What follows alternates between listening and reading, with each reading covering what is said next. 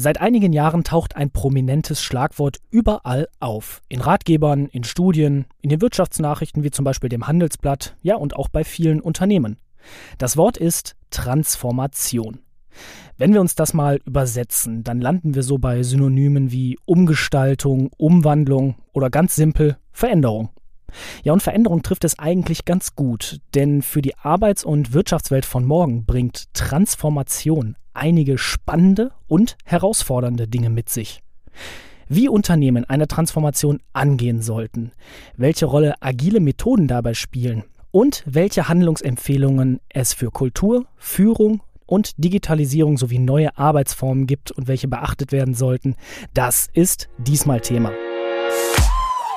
So klingt Wirtschaft.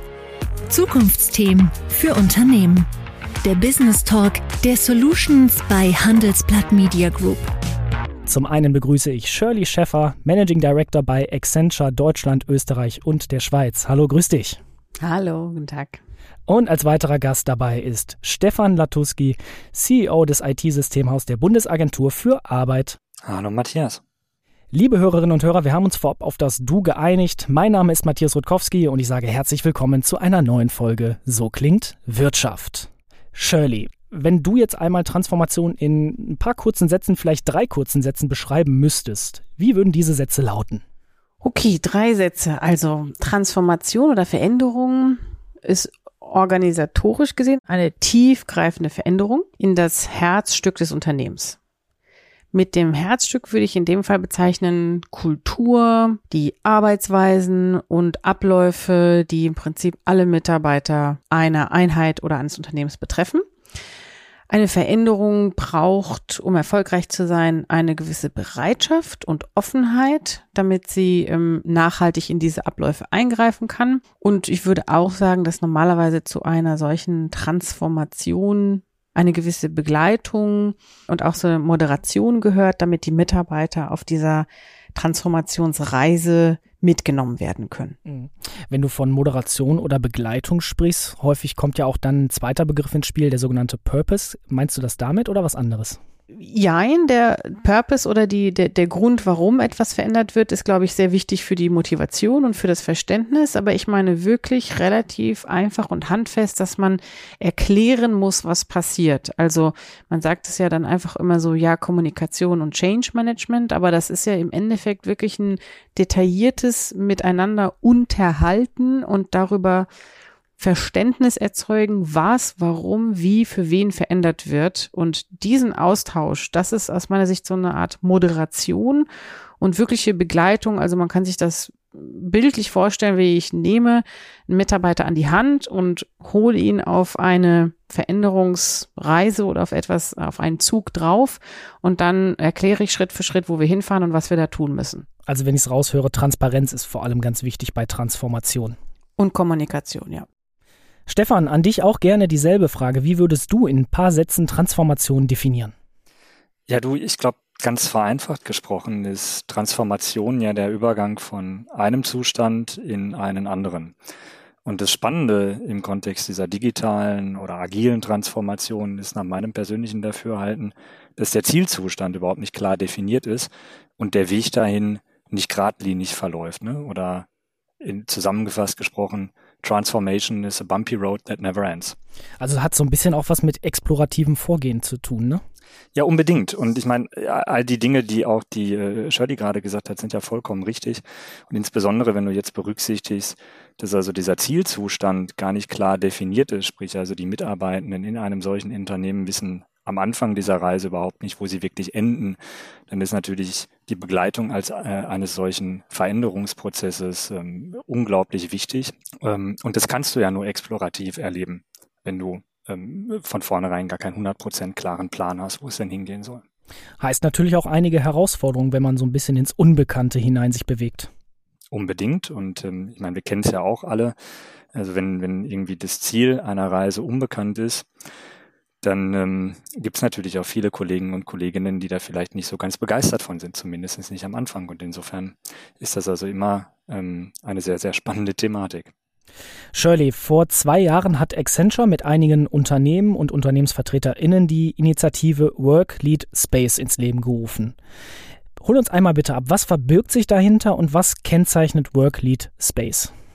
Also Worklead Space war ein gemeinschaftliches Projekt, ähm, was wir ins Leben gerufen haben mit ähm, 15, 16 ähm, Kunden von uns. Und es war zu Beginn der Pandemie, haben wir uns überlegt, dass wir mal für auch unsere Region hier definieren wollen, wie würden wir denn in diesen Dimensionen, also Work, Arbeit, Lead, Führung und Space, Raum, uns ähm, die sogenannte, wir haben das Preferred Future genannt, also wie wir uns denn so die bevorzugte Variante der Zukunft der Arbeitswelt vorstellen. Und dann haben wir mit verschiedenen Methoden, mit Vertretern von diesen Unternehmen, auch unterschiedlicher Richtungen, also IT, HR oder auch Operations oder Marketing, zum Beispiel fragen wir, was wäre denn so die präferierte Methode ähm, wahrscheinlich zu führen in der Zukunft? Wie stellen wir uns die Arbeitswelt vor? Wie betrachten wir Arbeitsraum? Und haben das dann versucht in einen Kontext von in die nächsten zehn Jahre plus, also nach vorne zu denken und daraus wiederum rückwirkend zu überlegen, okay, dann wie würden wir uns denn jetzt dann als auf diese Reise begeben wollen? Und was ist in den letzten Jahren so passiert bzw. herausgekommen? Also herausgekommen ist erstmal, dass wir als Community weiter zusammen auf dieser Reise sind. Das heißt, wir haben es bis jetzt geschafft, uns ähm, jeweils einmal im Jahr zu treffen. Dann haben wir jeweils die einzelnen Stationen mal so reflektiert. Was ist denn passiert? Was ist erfolgreich gewesen? Was nicht? Es geht weiterhin spannend voran. Ähm, aber es hat natürlich auch jeder so seine eigene kleine Work-Lead Space Reise, ähm, auf die er im Prinzip konstant unterwegs ist. Stefan, du warst vorher bei einem großen deutschen Mischkonzern, der so seinen Schwerpunkt in der Industrie, in der Automatisierung und Digitalisierung hatte. Jetzt bist du CEO beim IT-Systemhaus der Bundesagentur für Arbeit. Behörden sind ja jetzt nicht gerade dafür bekannt, äh, besonders agil zu sein. Die haben ja oft auch gerne so ein etwas verstaubtes Image. ähm, wenn du jetzt einmal vergleichen müsstest, äh, wie ist denn, sag ich mal, bei deinem vorherigen Arbeitgeber Transformation abgelaufen und wie läuft's jetzt bei der Bundesagentur? Seid ihr wirklich so verstaubt oder seid ihr agil? Wir als BA sind, glaube ich, da einfach nur ähm, einige wenige Jahre hinten dran. Und der Hintergrund dafür ist aus meinem, nach meinem persönlichen Dafürhalten auch recht einfach erklärt. Ein Unternehmen hat eine gewisse intrinsische Motivation, äh, sich zu transformieren, weil wenn es sich nicht transformiert, also nicht einer kontinuierlichen Veränderung unterliegt, dann läuft es halt in Gefahr, nicht mehr wettbewerbsfähig zu sein und damit früher oder später am Markt einfach zu verschwinden. Fakt ist, wenn eine Behörde sich jetzt nicht transformiert, dann sind die halt morgen oder übermorgen oder in einigen vielen Jahren halt immer noch da. Und damit fehlt im Prinzip so der Sense of Urgency, der immer nach meinem persönlichen Dafürhalten einfach unglaublich wichtig ist, damit so eine Transformation überhaupt starten kann. Und der wurde bei der BA, glaube ich, durch zwei wesentliche Aktivitäten dann auch herbeigeführt. Das eine war eben das äh, sogenannte Online-Zugangsgesetz, was vor ein paar Jahren ins Leben gerufen worden ist, was ja im Prinzip alle Behörden, äh, wenn man das vereinfacht sagen will, zwingend ihre Dienstleistungen entsprechend zu digitalisieren. Und das andere ist natürlich Covid-19 gewesen. Ne? Also ich glaube, die Pandemie hat uns da sehr, sehr eindrucksvoll gezeigt, dass wir an vielen Stellen uns einfach verändern dürfen, vielleicht auch verändern müssen. Andernfalls wären wir in den letzten zwei Jahren gar nicht handlungsfähig gewesen. So kann man, glaube ich, guten Gewissens sagen, was den Transformationsprozess angeht, sind wir da, glaube ich, ähm, äh, genauso unterwegs, wie eben das in der freien Wirtschaft auch der Fall ist. Wir haben einfach nur später angefangen. Ich greife einmal auf die Dimension von Work, Lead and Space zurück, die Shirley vorhin ähm, skizziert hat, nämlich äh, Arbeiten, Führen und Raum. Welche davon habt ihr besonders stark umgesetzt und wo habt ihr vielleicht noch ein bisschen Nachholbedarf?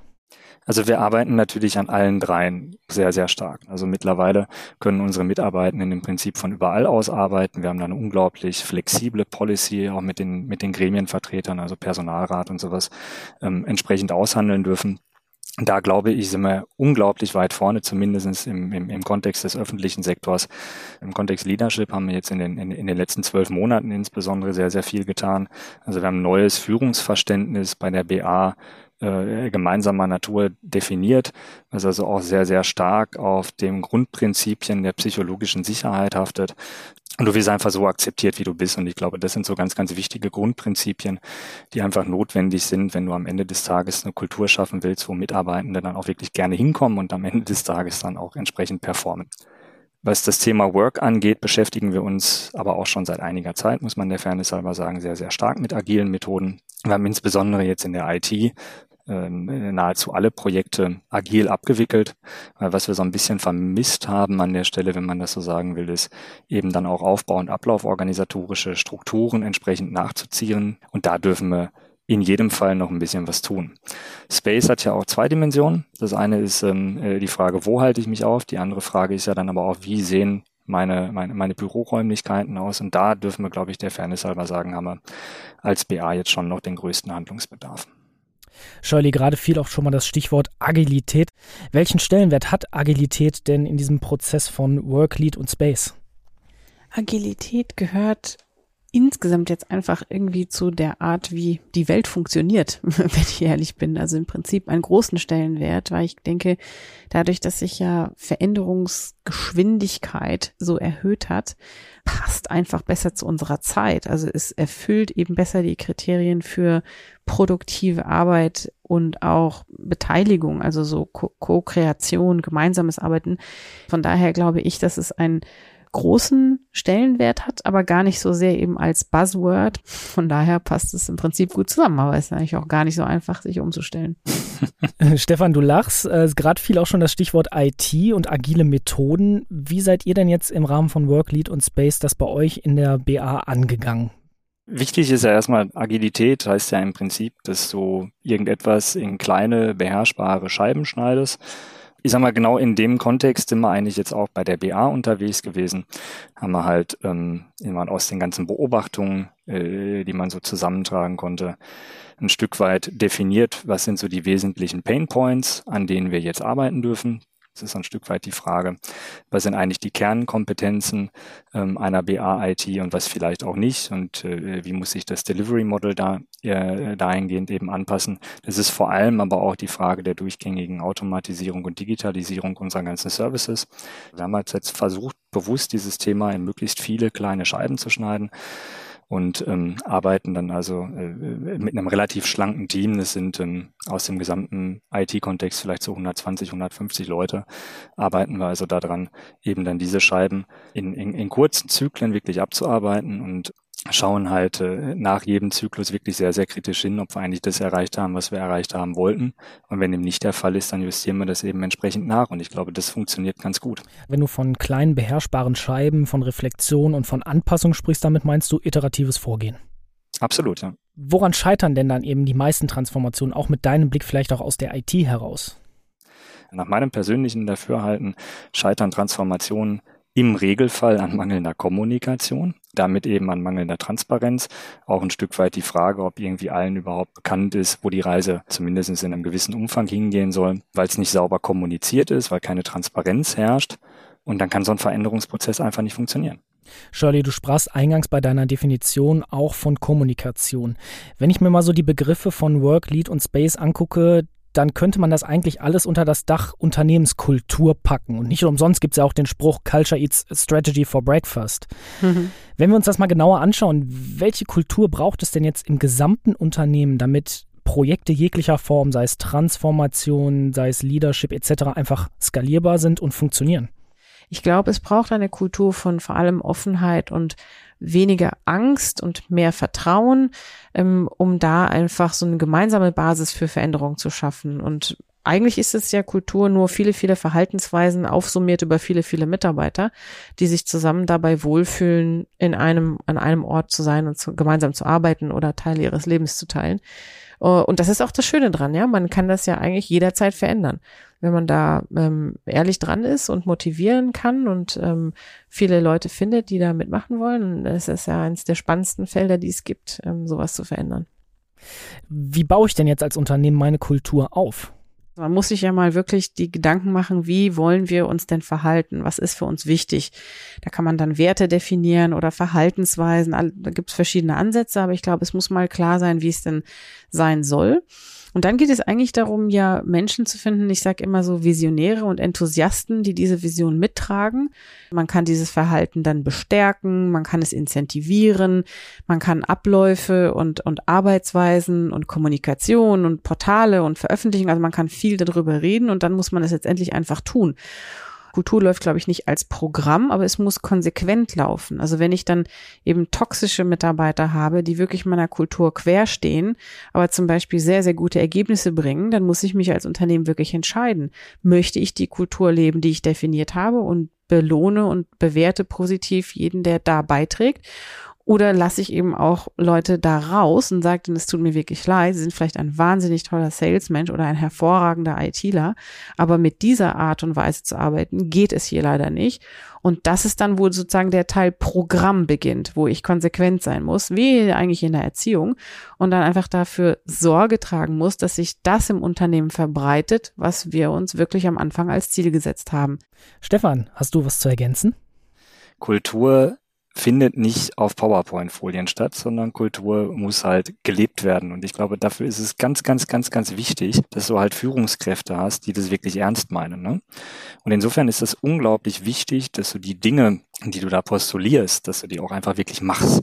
Das ist für mich das A und O, weil nur dann kann das am Ende des Tages auch wirklich funktionieren. Und der zweite Punkt ist natürlich, es wird immer Kollegen und Kolleginnen geben, da kannst du noch so viel Vorbildfunktion irgendwie sein, die nehmen das nicht an. So, und entweder gelingt dir, die eben auch mit einer ganz klaren Fokussierung auf das Warum dieses Veränderungsprozesses dann am Ende des Tages doch zu überzeugen, den Weg mitzugehen. Und wenn dir das nicht gelingt, dann glaube ich, muss man auch so offen und so fair zueinander sein, dass also dann man besser getrennte Wege geht. Bringen wir das einmal unter ein Dach. Welche Bedeutung hat das alles für die Transformation in einem Unternehmen? Dieser Widerstand gegen Veränderungen, der ist ja erstmal völlig normal. Egal, was verändert werden soll, ob es jetzt irgendwie die Kultur ist, ob es die Arbeitsweise ist, ne, ob sich das Büro verändert, ne, vom Einzelarbeitsplatz hin zu irgendwie Shared Desk Modellen, you name it. Und insofern ist es natürlich ein ganz, ganz wesentlicher Faktor für jede Transformation. Und dann kommen wir wieder zurück auf das Thema Kommunikation, was wir heute schon mehrmals haben, weil eine essentielle Aufgabe im Rahmen eines solchen Transformationsprozesses ist es ja, die Leute da abzuholen, wo sie sind kommunikativ auf dieser Reise zu, zu, zu begleiten und ihnen vor allem zu erklären, warum das passiert, was jetzt hier gerade passiert und dann aber auch individuell aufzuzeigen, welche Vorteile der einzelne, die einzelne Kollegin dann im Rahmen dieses Veränderungsprozesses hat. Und dann hast du auch ganz gute Chancen, glaube ich, dass also diese Resistance dann hoffentlich in Begeisterung umschlagen kann. Und Shirley, dir gehört das Schlusswort. Ja, also ich bin da auch tatsächlich der gleichen Meinung. Ich glaube, dass man sich vielleicht so einen Schlüssel für das Thema Veränderungsbereitschaft zu versuchen, wirklich in die in die Ängste und in die Sorgen derjenigen, die diese, diesen Widerstand sozusagen ausdrücken, reinzuversetzen. Das kann schon gelingen, aber es ist halt, es sind nochmal zwei, drei Schritte mehr Arbeit, als man sich so auf dem Standardprojektplan so an der Oberfläche vielleicht am Anfang erstmal so angeschaut hat. Die Investition aus meiner Sicht ist es wert, weil wenn man dann diese Ängste abbauen kann und der Widerstand abnimmt, dann werden halt wahnsinnige Energien frei. Ne? Wenn man sich vorstellt, wie sehr man manchmal gegen Resistenz ankämpft, wenn man die umwandeln könnte, könnte, in positive Energie, in einen Sturm von Begeisterung, der so eine Veränderung richtig nach vorne bringt, dann könnte man tatsächlich auch an Geschwindigkeit gewinnen. Also ich glaube, da liegt so ein wichtiger Schlüssel. Und ähm, ja, ich meine, auf der anderen Seite, es ist selten so eine spannende Zeit, wo man sich also an diesen Herausforderungen auch wirklich äh, tolle Aufgaben schneiden kann. Und ich finde, wir leben wirklich einfach in einem Moment, wo wahnsinnig viel äh, Veränderung und Transformation passiert und äh, man auch sehr, sehr viele spannende Sachen lernen kann. Schönes Fazit und ein schönes Plädoyer. Wie Unternehmen eine Transformation angehen sollten, welche Rolle Unternehmenskultur und agile Methoden dabei spielen und vor allem welche Handlungsempfehlungen es gibt. Shirley, Stefan, vielen Dank fürs Gespräch und Sie, liebe Hörerinnen und Hörer, hören uns kommende Woche wieder zu einer neuen Folge So klingt Wirtschaft.